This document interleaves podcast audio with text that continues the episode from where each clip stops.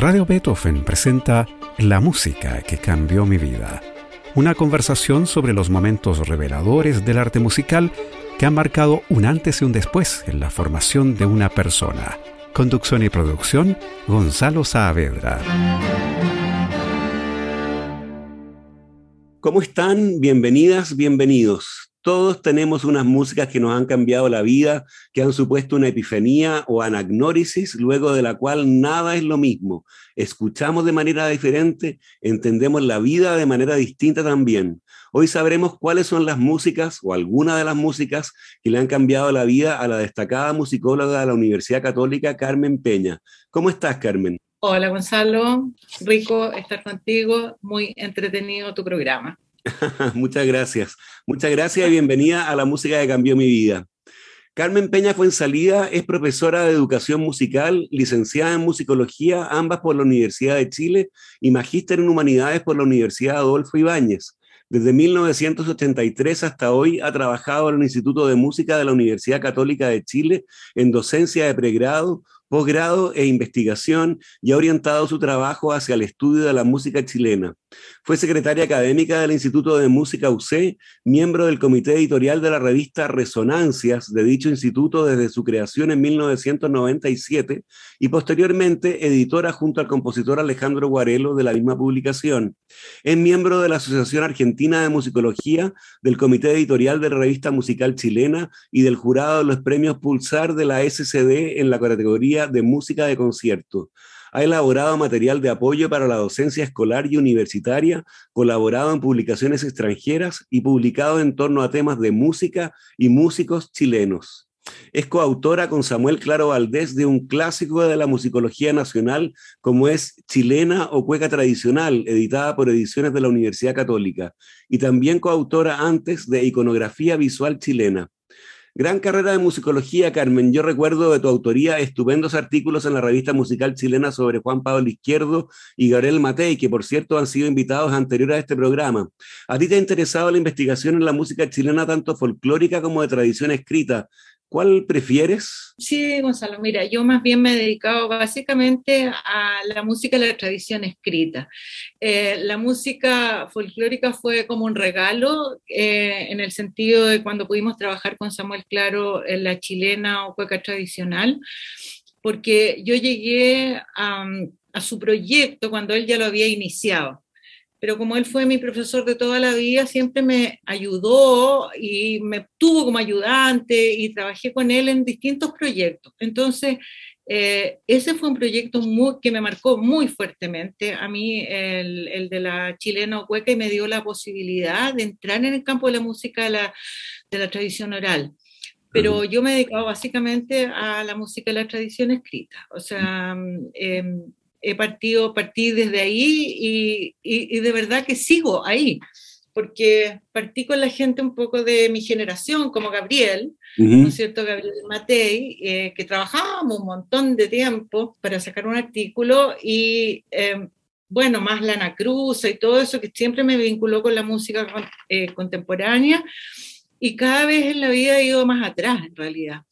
Em, de repente me di cuenta que necesitaba em, retroceder y ahora estoy como por ahí por el 1850. Pero siempre en relación con la música chilena. Claro. con la música que se ha hecho en Chile. Eh, o sea, no solo la música chilena, sino que la música que se ha hecho en Chile, porque cuando uno se va más atrás, eh, sobre todo tiene que buscar esas esas miradas que fueron también aquellas que se trajeron, ¿no? Y que de una u otra forma influyeron o tuvieron un eco importante en la cultura chilena, ¿no? Eh, de la música de la tradición escrita especialmente. Claro, y por ejemplo, Carmen. Por ejemplo, hay influencia fuerte de todo lo que fue el romanticismo, em, eh, la música de Chopin, por ejemplo, en América, todo lo que fue la ópera. Yo no soy una persona operótica, no, no, no, no, me gusta la ópera en, a mí como una pasión tremenda, me gusta escucharla y, eh, y algunas óperas, pero por ejemplo he tenido que estudiar eso, que eh, ha tenido mucha fuerza, mucha influencia, em, lo mismo que los compositores románticos, Stravinsky también ha tenido mucha, tuvo mucha mm, fuerza en, las primeras décadas del siglo XX, todos los franceses, por ejemplo, también, y por supuesto la tradición alemana, pero yo tengo que confesar que yo soy de la tradición más francesa que alemana. Sí, me acuerdo de un, de un artículo muy bonito que, que, tú escribiste que se llama El piano de Leonor, sobre las interpretaciones musicales de este personaje de Martín Rivas, de Alberto Vesclana. Exactamente. Me interesa mucho la relación, y por eso que me fui más atrás también, eh, la relación eh, que hay eh, un poco de la cultura, la música y la cultura, y mm, me apasionó mucho el siglo XIX cuando empecé a trabajar en, con la literatura costumbrista. Y entonces ahí trabajé a Blesgana y eh, Blesgana es como un ídolo para mí, verdaderamente, porque además tiene miles de alusiones a la música y alusiones muy, muy certeras, digamos, que después se han ido como comprobando que efectivamente fueron músicas así, bueno, como son los costumbristas, ¿no? Que instalan un planteamiento bien propio, pero bien real en muchas ocasiones. Claro. Y ese, ese trabajo del piano de Leonor, por ejemplo, me llevó necesariamente a ver qué pasaba con el piano aquí en América Latina y en Chile. Y por supuesto a los compositores también a rastrear un poco qué se tocaba. Valse sobre todo, ¿no? Por lo, que, por lo que leí en el artículo. Mira, eh, no, lo que pasa es que ella tocaba el vals. La Leonor tocaba vals, tocaba vals siempre. Era, era como su fuerte. Pero eh, en la época hay mucha eh, arreglo, muchas em, fantasías, eh, transcripciones de áreas de ópera, por ejemplo, muchas, muchísimas. De las óperas, de las óperas que están en Europa en boga, o sea, em, de ópera francesa, de ópera italiana, Rossini, por supuesto, que llega fuertemente. Em, y fíjate que también, en cierto modo, algunos arreglos de óperas brasileras, por ejemplo, como las óperas de Carlos Gómez, que también se hizo varios arreglos de las óperas de Carlos Gómez. Mira. Sí, eso es interesante. Eh, claro que sí. Claro que sí. Oye, la primera obra que tú elegiste para este programa no tiene nada que ver con todo eso, porque es la Bohemian Rhapsody de Queen, ¿no? Un tema de 1975 que dura casi seis minutos, incluido un fragmento de ópera, por cierto, editado en el álbum A Night at the Opera. Como sencillo alcanzó los 2.176.000 discos de venta, siendo el tercer sencillo más vendido de todos los tiempos en el Reino Unido. Esta canción yo creo que le ha cambiado la vida a mucha gente y me incluyo, pero ¿por qué te la cambió a ti, Carmen? Eh, mira, lo que pasa es que, bueno, uno en la música popular, yo soy de una época Beatles, ¿no? Entonces, de repente los Beatles se me desaparecen y para mí fue el fin de la música popular, prácticamente. Entonces, em, claro, estábamos inmersos en toda una música latinoamericana y nueva canción y después canto nuevo, por lo menos en nuestro país, ¿no es cierto? Y con el rock argentino, después, qué sé yo, un poco más adelante, pero de repente apareció Queen y cuando apareció Queen volvió la música para mí, la música popular, eh, digamos, extranjera, ¿no? Y y en ese sentido eh, me cambió fuertemente y esa, esa canción, que, o sea que para mí no es una canción en realidad, para mí es como una mini ópera, como una ópera de, bolsillo quizás, no sé, algo por ahí. Em, particularmente eh, me parece entretenida, interesante y me gusta mucho todos los quiebres que tiene. Entonces, además una rapsodia que es bastante romántica, digamos, y entonces me, em, por ahí un poco me, todo lo melódico que tiene en su primera parte y después eh, ya cuando se nos pone más eh, con la expansión de las voces y eso como que a uno lo remite a muchos pasados musicales. Claro. eso me fascina. Claro, es rapsódica y también episódica, ¿no es cierto? Porque se han identificado hasta seis partes una introducción, una balada, un solo de guitarra, ópera, rock y una coda finalmente. Exactamente. Entonces eh, yo ahí empecé a ver desde, eh, desde Liszt pasé después, eh, no, primero por Gabriel y cuando parte casi, después más adelante, por supuesto, cuando se, las voces empiezan a ampliar, mamá mía, mamá mía, ¿no es cierto? Y, em, y la parte rockera, y ese contraste eh, lo encontré fascinante. Eh, y ahí como que me volvió el alma al cuerpo, aunque la música prácticamente extranjera había renacido. Pero obviamente había en otros grupos, ¿no? No sé, pues podríamos pensar en Kiss, por ejemplo, que también me gustaba mucho. Pero esta canción a mí me, me, me gustó porque la encuentro que además es una canción muy fluida, es, una, yo no, no, le puedo llamar canción realmente, es como una obra ya fluida. Y eso me encanta, la, y rupturista además, muy rupturista. Así es, así es. Bueno, ¿qué te parece que escuchemos entonces el comienzo de Bohemian Rhapsody de Queen en una versión remasterizada de 2011? Un placer. Is this the real life? Is this just fantasy? Caught in landslide, no escape from reality. Open your eyes. Look up to the skies and see.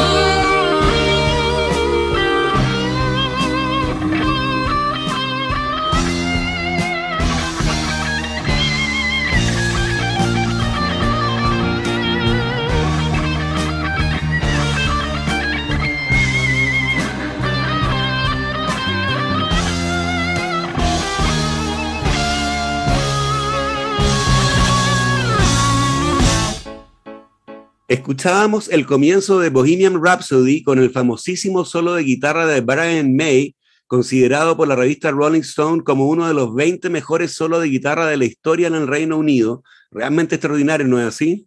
Absolutamente, absolutamente, ¿no? Eh, es de otra galaxia. Así es. Estamos con la musicóloga de la Universidad Católica Carmen Peña en la música que cambió mi vida en Radio Beethoven. Cambiamos del mundo del mejor rock británico al del mejor tango argentino ahora, con Astor Piazzolla y su Adiós Nonino, compuesto en 1959. Ese fue un año triste para Piazzolla porque estando de gira en Puerto Rico recibió la noticia de la muerte de su padre, lo que junto al fracaso de la gira y los problemas económicos sumió al músico en una depresión. En ese estado y ya vuelto a Nueva York, compuso la obra en honor a su padre con su bandoneón. El resultado es un tango magnífico, ultra nostálgico, con una melodía tristísima y preciosa también, ¿no? Cuéntanos tu historia con Adiós Nonino, Carmen. Bueno, en realidad eh, Adiós Nonino tiene que ver con un poco con Piazzolla en general. Fíjate que tiene que ver un poco también con una actividad, con mi actividad docente. En algún momento de, a mí me llegó cassette, nótese, cassette, porque somos de época de cassette yo, Uh -huh. eh, de Piazzolla. Uh, debe haber sido por ahí un, un cassette pirateado seguramente, ¿no? Y me gustó muchísimo. Pero no estaba el, el nonino ahí, que porque esto es anterior, mucho, muy, muy anterior a los, a los 70, digamos. Entonces, eh, me empezó a interesar eh, esta renovación en el tango y eso se conjugó un poco con que en algún momento eh, me tocó hacer un curso con estudiantes de la, universidad en que no sé por qué yo ya me quedé sola. Éramos al comienzo cuatro profesores, pero en, en un momento yo me quedé sola haciendo el curso completo y entonces tra, transamos con los estudiantes temas. Y alguien dijo, veamos, trabajemos Piazzolla, trabajemos Piazzolla. Sumamente difícil encontrar las músicas de Piazzolla en los 80 aquí, sumamente difícil encontrar, eh, para qué decir, todavía había cassette aquí. Y empezamos a recopilar material y eso, y ahí um, yo que conocía al nonino partimos por eso. Y habían pianistas, eran músicos de distintas, de distintas áreas, por lo tanto, habían opiniones muy diversas, escuchamos nonino después empezamos a escuchar su obra posterior. Y llegamos a la conclusión, yo ya la había llegado ya antes, de que el nonino era como una pequeña obra así magistral que como que abría todo lo que venía con posterioridad a, a esa producción, verdaderamente. Entonces, me encanta el lirismo que tiene, me encanta esa concepción de música de cámara, porque yo verdaderamente concibo esa versión como una versión de cámara. Me gusta mucho ese piano que tiene, que es casi eh, sinfónico en un momento, y, de, y, todo lo que trabaja Piazzolla y cómo trabaja Piazzolla, que tiene que ver un poco con el tema del ritmo. El tema del ritmo, toda su asimetría, todas esas contrastes tremendos que hace y esa melodía que es una melodía pero tremendamente, digamos, sensitiva, sensible. Y eso me fascina, me fascinó. Sí, es, por eso que, y eso me cambió la percepción a mí de, del, del, del, tango y me empezó a gustar más el tango tradicional también con eso. Oye, ¿qué te parece que escuchemos entonces la versión que tú elegiste de Adiós Nonino, que es la del quinteto de Astor Piazzolla grabada en 1961 y es la que vamos a escuchar ahora? Excelente, preciosa, muy bonita esa.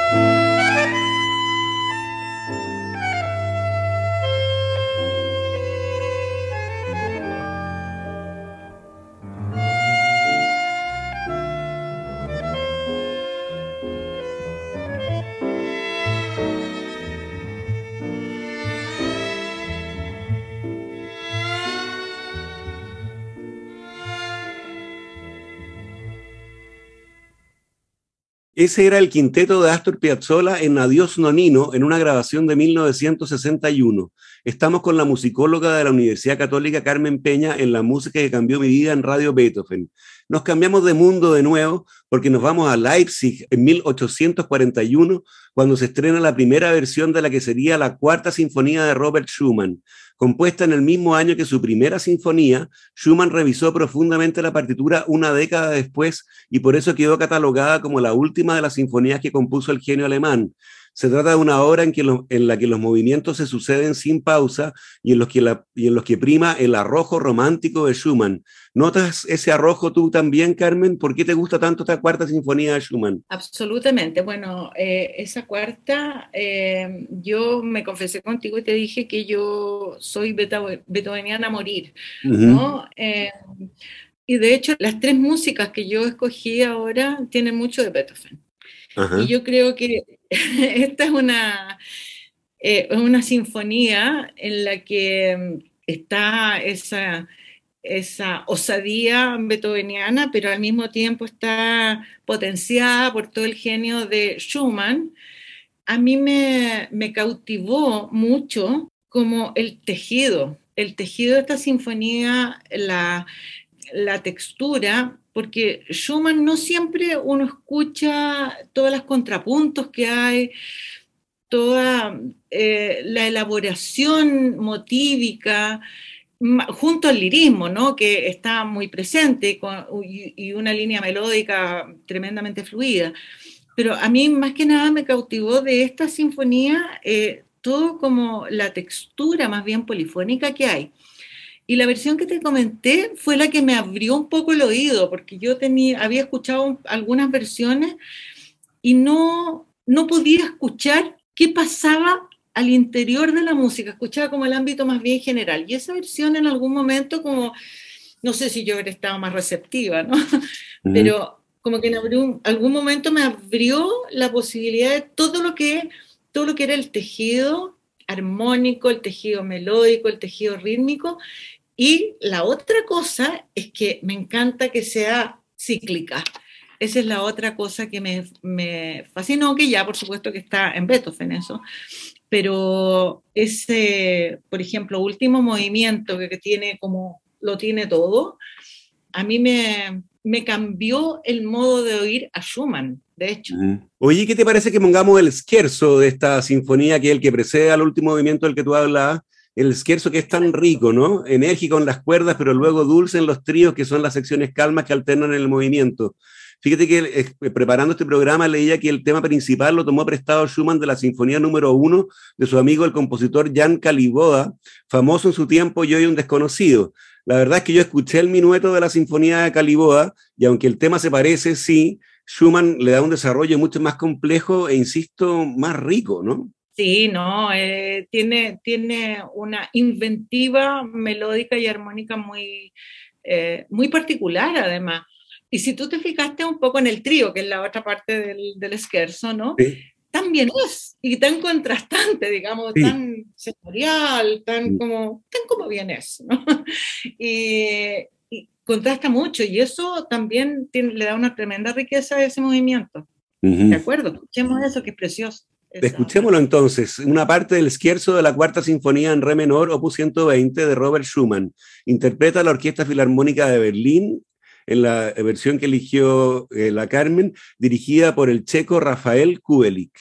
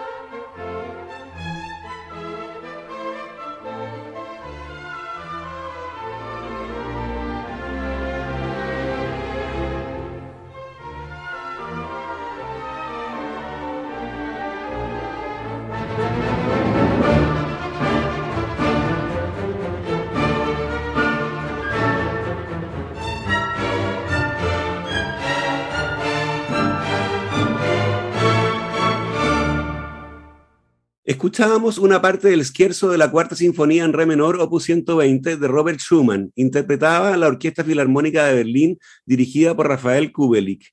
Llegamos así al final de este programa en el que estuvimos con la destacada musicóloga de la Universidad Católica, Carmen Peña. Yo te quiero agradecer, Carmen, por querer compartir con nosotros esas músicas que han cambiado tu vida y las historias que la acompañan. Gracias, Gonzalo. Yo he desnudado parte de, mi, de mis sentires aquí con esta, con esta conversación y nada, te agradezco mucho. Creo que es un tremendo aporte además que eh, conocer eh, las perspectivas de los otros, de los entrevistados. A mí me sirvió mucho escuchar, a varios he escuchado y me sirvió mucho en realidad conocer qué se piensa, qué se opina y cómo le pueden impactar tanto algunas músicas. Te agradezco mucho, Gonzalo. No, muchas gracias a ti, Carmen. Y a ustedes los dejamos convidados para una nueva versión de este programa el próximo domingo a las 13.30 horas. Recuerden que pueden escuchar este capítulo y los otros que han sido emitidos en forma de podcast en nuestro sitio web radiobeethoven.cl. No se vayan de nuestra sintonía, ya viene temporada Música UC con Romina de la Sota y Sergio Díaz que presentan conciertos del Instituto de Música de la Universidad Católica. Muy buenas tardes. Radio Beethoven presentó La música que cambió mi vida, una conversación sobre los momentos reveladores del arte musical que han marcado un antes y un después en la formación de una persona. Conducción y producción, Gonzalo Saavedra.